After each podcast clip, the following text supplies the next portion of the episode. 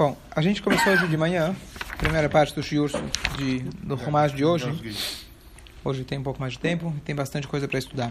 A gente está aqui no meio da história, das histórias mais emocionantes do Bereshit, que é a história dos dois irmãos, Yitzhak e Yaakov, é, desculpa, Yaakov e Esav, ambos lutando para, ambos, o pai pediu para o Esav buscar, trazer para ele uma caça, que ele quer abençoar ele, e o Yaakov agora vai na frente, e ele traz a caça para o pai e pega a brachot, as brachot do irmão. História famosa. Conhecia?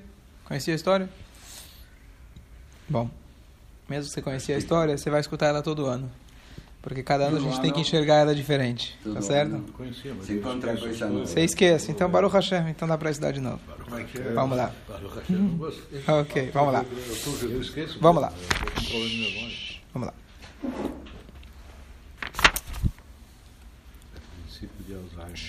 Vamos lá. Então, a gente parou no versículo 9, se eu não me engano. Vá, por favor, página 23. Vá, por favor, para o rebanho e pegue para mim dois cabritos. Eu os prepararei com receita deliciosa para o seu pai, como ele gosta. Então, o que acontece? Ela chega, a mãe chega e fala: Olha, vai lá, corre aqui, em vez de você ter que caçar com o seu irmão, pega aqui, pertinho, pega um, um cabrito e eu já sei preparar do jeito que teu pai gosta. Você deve trazer a seu pai para comer, para que ele abençoe antes de sua morte. Disse Jacob a sua mãe Rivka, mas meu irmão Esav é cabeludo e eu sou liso. Quer dizer, ele não questionou a mãe. Ele não questionou a mãe. A mãe falou, ele vai fazer. Ele já está agora tentando planejar como fazer o que a mãe pediu. Aquela famosa, famosa história de quando tinham três, é, três reis, tipo tinha lá o Czar, e mais outros que se reuniram uma vez, e cada, cada rei estava se vangloriando que seu exército ele era o melhor. E aí eles fizeram um, uma competição. Então chegou um, um dos reis e falou: o meu, o meu, meus soldados são os melhores, são os mais dedicados. Falei, tá bom, vamos fazer um teste. Chama qualquer um dos seus soldados. Chamou o soldado, eles estavam no alto de um prédio. E aí ele chega para o soldado e fala: Eu quero te, te pedir uma coisa. Ele falou: Sim, Vossa Majestade, o que, você quer? Eu queria que você pulasse pela janela. Aí ele falou: Claro, o senhor falou, é uma ordem. Só tem uma pergunta. Antes de morrer, eu quero fazer uma pergunta. Por que eu? Falou: Tá desqualificado, pode ir embora. Tá bom. Aí chegou outro rei, falou: ah, Vamos ver o meu. Chama o meu, chama lá. Sim, Vossa Majestade, o que, que eu posso ajudar? Eu quero que você pula pela janela. Ele falou: Claro, é uma ordem. Só tem uma pergunta antes de morrer: O que, que eu fiz de errado? Não, está desqualificado, pode ir embora. Chegou na, o, o Czar, que era conhecido pelo tratamento que ele dava para os soldados, era uma... E aí ele chegou, falou, sim, Vossa Majestade. Falou, quero que você pula pela janela. Aí ele falou, sim, Vossa Majestade, tenho, tenho só uma pergunta. Pode falar. Qual janela?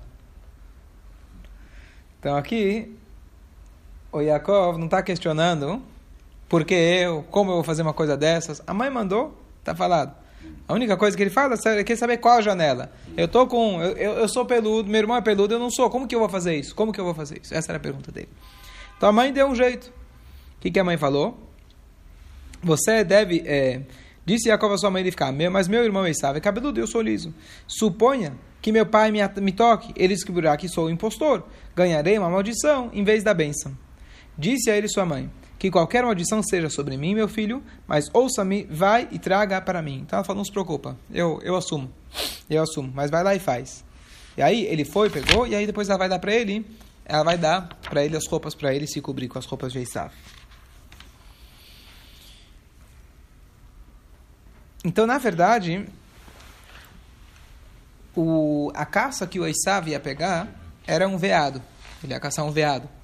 E a mãe preparou o quê? Um cabrito. Então Rashi explica pra gente de que ambos têm o mesmo o mesmo gosto. Sabe preparar, dá, fica, o sabor fica igual. Então, por isso, justamente, que sabe teria que ir longe. Então ela ganhou tempo pegando um, uma comida parecida que teria o mesmo gosto. Essa é uma coisa. E aqui a gente tem uma explicação do Midrash. Vamos aqui no página 23, o segundo interpretação do Rashi dos, dos cabritos. Espera, primeiro a anterior. E pegue para mim, li. Pegue para mim, li em hebraico. O que, que é li? Para mim. Não, li para mim. Ani, isso, isso para mim. Literalmente para mim, e a fé, literalmente para mim indica que são minhas e não são roubadas. Porque assim Yitzhak lhe havia escrito em seu contrato de casamento com Rivka que ela teria direito a dois cabritos diariamente. Quando fizeram a Ketubá, tá certo? Você tem os acordos. Então naquela época era cabrito. Então, assim, em vez de falar, oh, eu vou te levar no shopping duas vezes por semana, você vai comprar joias, vou te levar para sair no cinema no final de semana, você tem direito, o nosso acordo é que três vezes por semana eu vou te levar para comer fora. Então, lá o, arranjo deles era dois cabritos por dia. Você está falando o que você está fazendo atualmente, né? É, não, meu, não meus pro, os meus programas são diferentes. Ah, os meus programas são trocar fralda, a gente se compromete é. a, a, a jantar juntos uma vez por semana. Estou brincando, Baruch Hashem.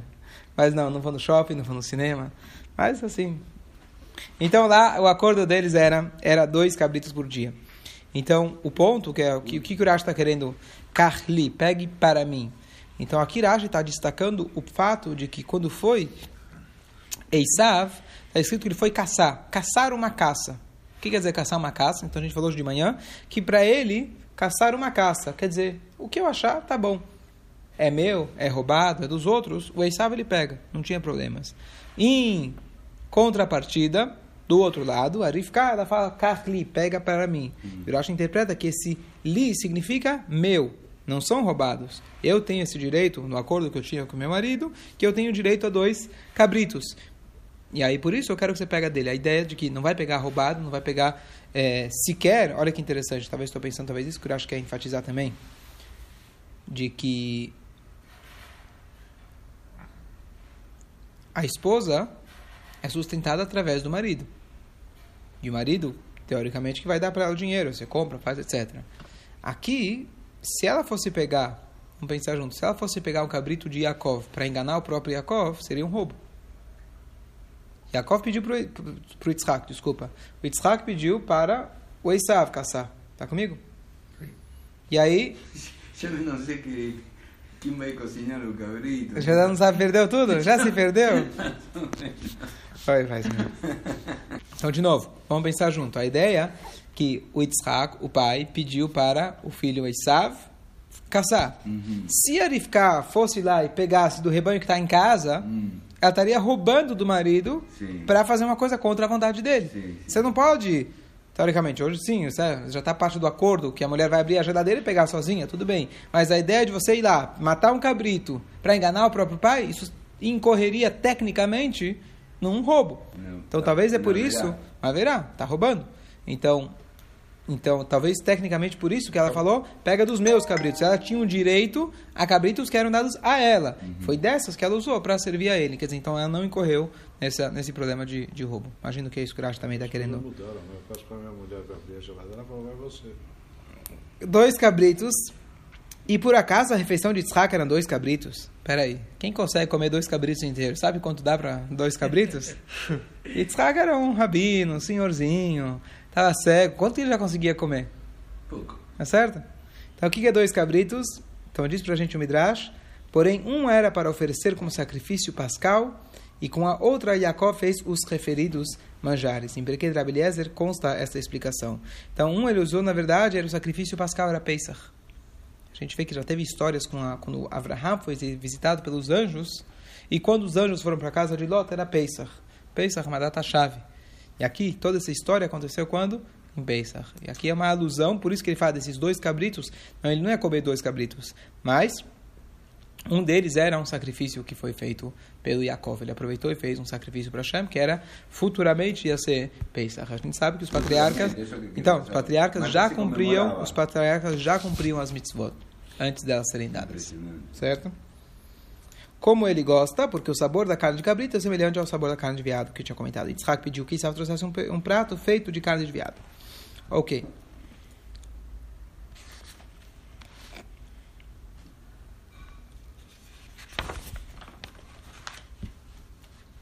Bom, Rivka, versículo 15, Rivka apanhou as roupas mais queridas de Esav, seu filho mais velho, os quais ela tinha em casa, e os vestiu em seu filho Yaakov, o mais jovem.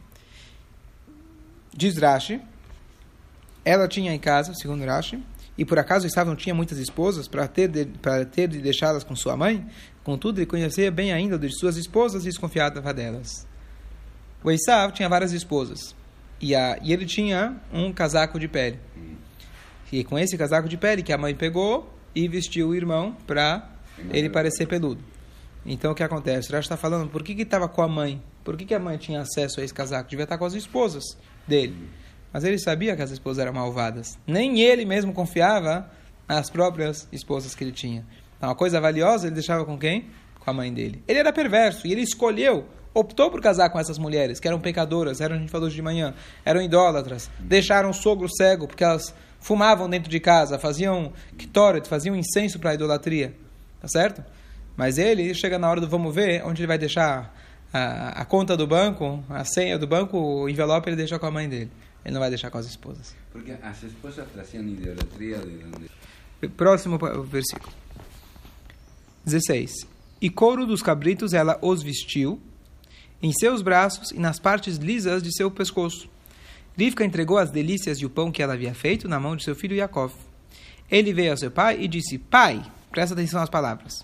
Agora, é, pegadinha. Né? Porque ele vai falar com o pai, o pai vai desconfiar dele e ele vai responder de uma forma que a gente comentou outro dia, que você pode, algumas situações você pode omitir, mas você não deve mentir. Então aqui ele foi pela situação, tem muita, muita, muita literatura a respeito por que ele fez dessa forma, etc. Mas é o que aconteceu. Ele vai agora omitir do pai. Ele veio a seu pai e disse: Pai, e disse: Eis-me aqui. E o pai pergunta: Quem é você, meu filho? Ele desconfiou. Disse Yaakov: Sou eu, vírgula. Esav, seu filho primogênito, seu primogênito. Fiz como você pediu. Ponto. Por favor, levante-se, por favor, sente-se e coma da caça que eu cacei, de modo que sua alma me abençoe.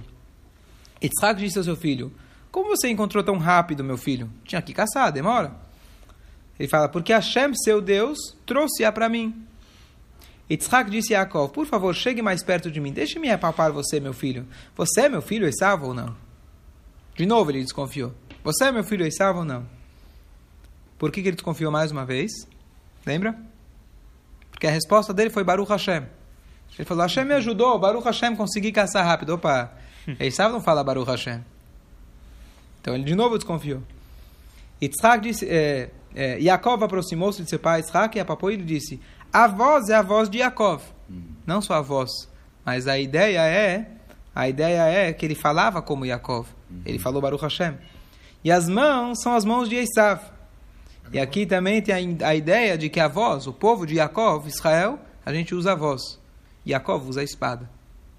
A gente usa a nossa voz. Tanto é que Bilam, quando ele foi amaldiçoar o povo, como ele, quando ele queria destruir o povo, o que, que ele fez? Usou a palavra. Porque nós somos o povo da palavra. E eles são o povo da espada. Certo? Só um minutinho.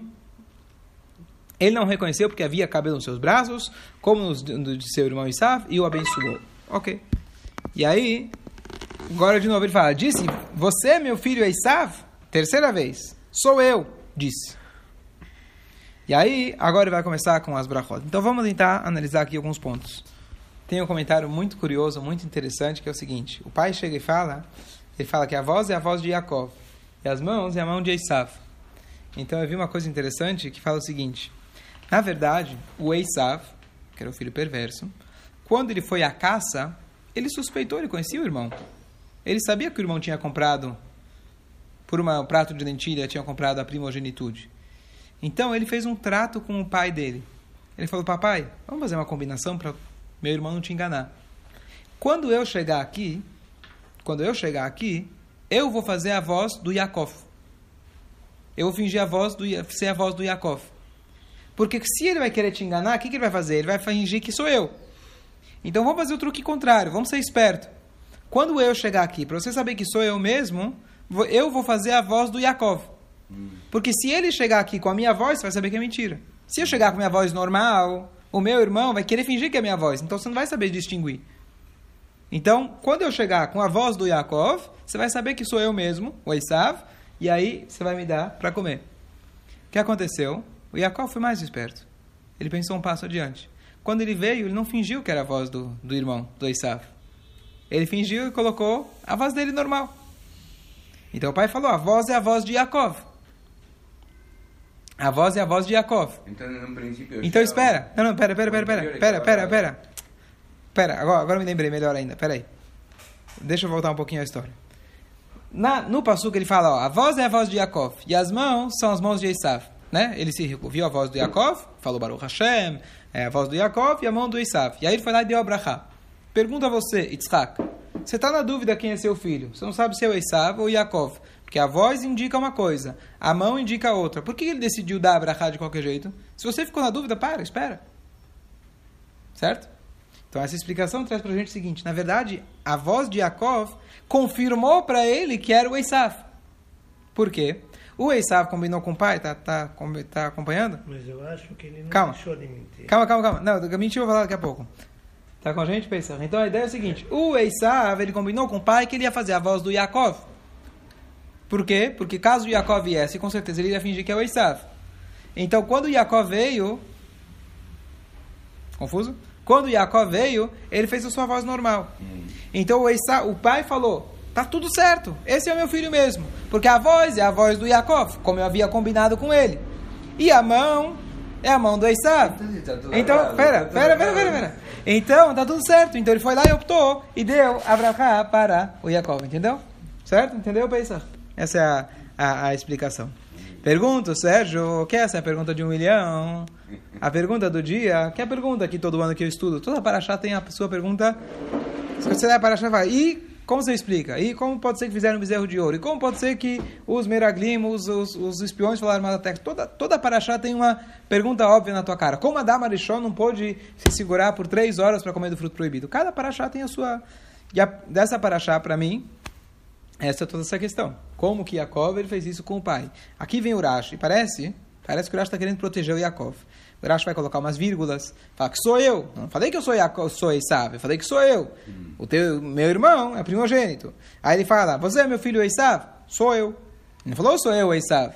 Então o Rashi vai incrementando as palavras. Mas está claro que ele não foi verdadeiro. Não vou dizer que ele mentiu. Yaakov não mente, mas não foi Certo? Hã? Os dois não foram verdadeiros. Não, o Esav, era, não, o Esav já era mentiroso, mas o Yaakov, que era o homem honesto, ele omitiu informação do pai. Tá claro que ele omitiu. Tanto é que Deus fez o pai ficar cego para ele não enxergar e para o filho poder se fazer. Ele se passou por Esav. Mentiu, omitiu, tudo bem. Não, ele é um tzadik. Mas ele se passou pelo irmão. Ele se fez passar pelo irmão. Como você explica uma coisa dessas? Essa é a grande pergunta daqui. Mais ainda, vamos perguntar para Deus. Deus, por que, que você não chega e Hoje de manhã eu perguntei, por que que Deus não chega e fala para Yitzhak, olha, meu querido, você está enganado, você está querendo abençoar teu filho errado. Esse filho que você está achando que ele é bonzinho, ele não é bonzinho, dá abraçar para o outro. Ou, ou, ou vamos perguntar, mais ainda, por que Deus fez o Yaakov ser o caçula e ter que comprar a lentilha do, pela lentilha comprar do irmão, e o pai ficar cego para pegar as brachot, para omitir, para... Faz as coisas direito. Faz o Yaakov ser o mais velho, ele vai ganhar as brachot e tá tudo certo. Tá certo? Tá tudo invertido. Então a pergunta não é porque, como que Yaakov mentiu. Tá claro, de toda a nossa história, que isso era o que deveria acontecer. A pergunta é qual que é o plano divino que está por trás de fazer desse, de- nesse formato. Por que precisava fazer tudo invertido? Deixa o Yaakov ser o primeiro a nascer. Quando ele já nasce, ele já está segurando o calcanhar do irmão. Por isso que ele chama Yaakov. Não, não, deixa, eu vou na frente. Eu quero ser o primogênito. Como o Urashi explicou para a gente anteriormente. Se você tem, na verdade, o filho que ele sai por último, o Urashi explica, é o que ele foi gerado primeiro. Lembram desse Urashi? Sim. Não é, a ciência não é exatamente assim. Você, é, Sou mais velho. você é mais velho. Pais você não tá, por isso você não tá aceitando, mas tudo bem. Mas a exemplo, eu não sei como. Ah, esse Urashi faz. Você tem uma, uma, um copo, você coloca duas pedras. A pedra que entrou primeiro sai por último. Então o Urashi fala que, na verdade, o Yaakov ele foi gerado primeiro. Mas ele saiu por último. Então o Yaakov, na hora que ele ia sair, ele queria segurar o irmão falando: se eu fui gerado primeiro, eu também tenho o direito de sair primeiro. Tá tudo estranho essa história. Tá tudo estranho. Por que, que eu preciso dessa briga? Faz o Yaakov ser o mais velho, deixa ele ganhar brachá, não deixa o pai cego, não precisa de dentilha, não precisa de nada. Por que precisa de tudo isso? Essa é a pergunta. Não é como ele. Que Yaakov não mentiu, não mentiu. Yaakov não mentiu. Mas veio de uma maneira investida numa, numa omissão. Por que isso? Você lembra do resumo da Torá? Você falou que a Torá está tudo certo. Na Torá não. Todas as histórias da Torá eram erradas. Todas. Ah, tá, é. Adam, claro. Adão comeu do, a Eva comeu do fruto proibido, convenceu Adão. Aí trouxe a morte para o mundo. O filho matou o irmão. O neto foi o startup da idolatria. O bisneto lá, dez gerações de pecadores, veio o dilúvio. Deus começou de novo. Aquele lá que saiu da, da teivada do Noah, bebeu, tomou. O filho pecou contra ele, castrou o pai, teve relação com o pai, foi amaldiçoado. E aí, briga dos irmãos. Certo? Aí você começa, são, mais dez, mais dez, dez gerações dez gerações de pecados, até Abraão vindo, dez gerações de pecadores. Chegou Abraão, Aruch Hashem, salvou o gongo pelo menos, né? Mas aí já tem Hagar e Ishmael, o filho lá que já sai para o mau caminho, a briga dele com o irmão. Yitzhak tem dois filhos, Yaakov e Esav, um quer matar o outro, tá certo? O Yaakov tem 12 filhos, Sadikim, mas os 10 querem matar um. E é toda a história em volta de querer matar um. Quer que eu continue? Escravidão por 210 anos, certo? Saem, do, saem de lá, ficam 40 anos de reclamação e só reclamação, reclamação, pecados no Egito, no, no, no deserto. É ou não é? Ganhou a Torá, tem momentos, mas esse é o resumo.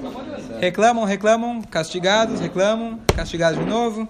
E aí termina a Torá, Moshe Rabbeinu, pelo menos coitado que entra na terra de Israel, não pode entrar na terra de Israel. Terminou a Torá. Bonito? Impressionante. Tá certo? Escolha. Então você falou que a Torá tá tudo errado. A Torá tá certa, mas as histórias, a Torá conta a realidade da vida. A Torá relata pra gente, reflete a realidade. A vida não é perfeita. A Torá vem te relatar a imperfeição que nós temos. E dentro de tudo isso, ela vem mostrar pra gente como a gente se guiar dentro desse mundo tão imperfeito. É para isso que veio a Torá.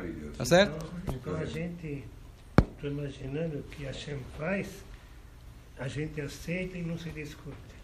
Tem que aceitar sem dúvida nenhuma, mas a gente tem que entender para quê, não por quê, mas para quê. Não se, não se, Pra resu- não se questiona. Nós tem que entender. O que dá para entender, a gente tem que entender. Hashem quer que a gente busca explicações. Nem sempre a gente vai encontrar, mas Hashem quer que a gente tenta. É natural do ser humano querer entender. Então, não dá tempo agora, tamo, temos dois minutos para a gente elaborar sobre a questão de Yaakov e Esav. Tem muitas explicações, e várias, e várias, e várias. Mas o próprio nome de Yaakov já, já significa Vaya Akveni Zepamaim, que ele me driblou duas vezes. O nome de Yaakov, a simbologia do nome dele já é essa. Então, por definição, essa é a característica de Yaakov. Então, se a gente for pensar, não temos tempo para. Bom, eu vou deixar vocês meditarem, quem sabe amanhã a gente explica. Vem amanhã, sexta-feira de manhã, a gente vai meditar por que Yaakov é dessa forma. Yaakov simboliza o povo de Israel. Para que ele conseguisse ganhar essas brachot, que eram grandiosíssimas, ele precisava se investir numa roupagem desse mundo. Roupagem desse mundo é mentira. Eu estava comentando ontem no Shur jovens de que é, toda, está escrito que toda ketubá, documento de casamento, a fala em ketubá belotigra, não existe ketubá sem briga. E não existe um shidur, um casamento, onde não houve uma pequena omissão. Sempre alguém falou, ela, ah não, nada disso, ela tá tudo certo com ela, com ele. Teve uma pequena omissão. Por que isso? Então uma das ideias é que quando você vai casar, você vai, na verdade, é a única força infinita que temos aqui na Terra. Tudo tem começo, meio e fim aqui na Terra. A gente termina. Mas a força da, de, da, de gerar filhos é um potencial infinito aqui na Terra. Teu filho vai gerar um filho, que vai gerar outro, que vai gerar outro, e assim por diante. Então, para você conseguir trazer uma força infinita aqui na Terra, tem muitas tem muita alfândega no meio do caminho querendo não deixar com que isso aconteça. Então, para que possa passar na alfândega desse mundo, ele precisa vestir, se investir nesse mundo, com uma pequena mentira, uma pequena omissão, uma pequena briga, e a gente espera que seja uma bem pequena, mas precisa passar por isso. A ideia daquele cara que traz, no, traz na mala 10 iPhones para vender aqui no Brasil, o que, que ele faz? Certo? O que, que se faz? Você tira da caixa, dá uma riscadinha e fala, não, já era meu. Eu não, não trouxe dos Estados Unidos, né? Tá usado. Você conhece esses truques, não? Tá bom, na Estivai eu vou te, te, te, dar, te dar um curso dessas coisas. Quando você viaja, você traz. Qual que é a ideia? Então, para você conseguir trazer algo tão grandioso, você precisa dar uma enganada, entre aspas. Esse é o jeito que Deus criou esse mundo. Então, assim também o Yaakov, para que ele pudesse receber essas brachot, precisava se investir nas roupas do Esav. Precisava passar por essa pequena mentirinha, entre aspas, não sei nem a palavra adequada, essa, essa omissão, que era a maneira que essas brachot pudessem se investir e Yaakov, a partir de então, formar eh, o povo judeu para a eternidade.